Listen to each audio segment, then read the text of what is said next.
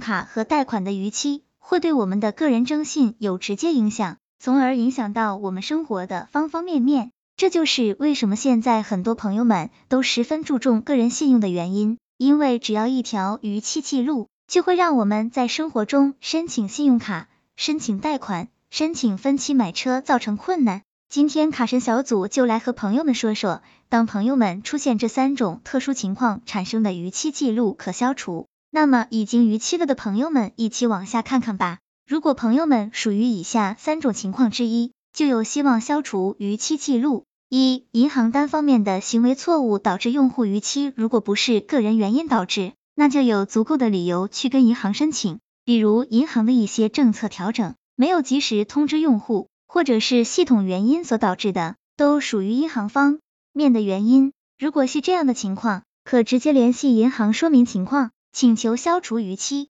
二、用户非主观原因所造成的逾期记录，由于个人原因疏忽。或许是忘记还款，或许是看错金额少还款，这种情况导致的逾期怎么办？由于粗心造成的，并非主观上想要逾期或恶意逾期，首先要偿还所有的欠款，表明诚意，然后致电银行说明情况，态度一定要好，努力协商一下，还是有希望的。三、用户个人信息被盗后造成的逾期记录，如果是个人信息被盗用或信用卡被盗刷。在受害人不知情的情况下，不法分子利用受害人的信息办理信用卡并实施盗刷，并且不会进行还款，这样就造成了逾期。这种情况下，受害人可以向人民银行提出异议，申请消除不良记录。卡神小组总结，不管朋友们是哪一种逾期，卡神小组建议朋友们在发现自己有逾期记录之后，一定要首先偿还欠款，即使是盗刷也同样如此。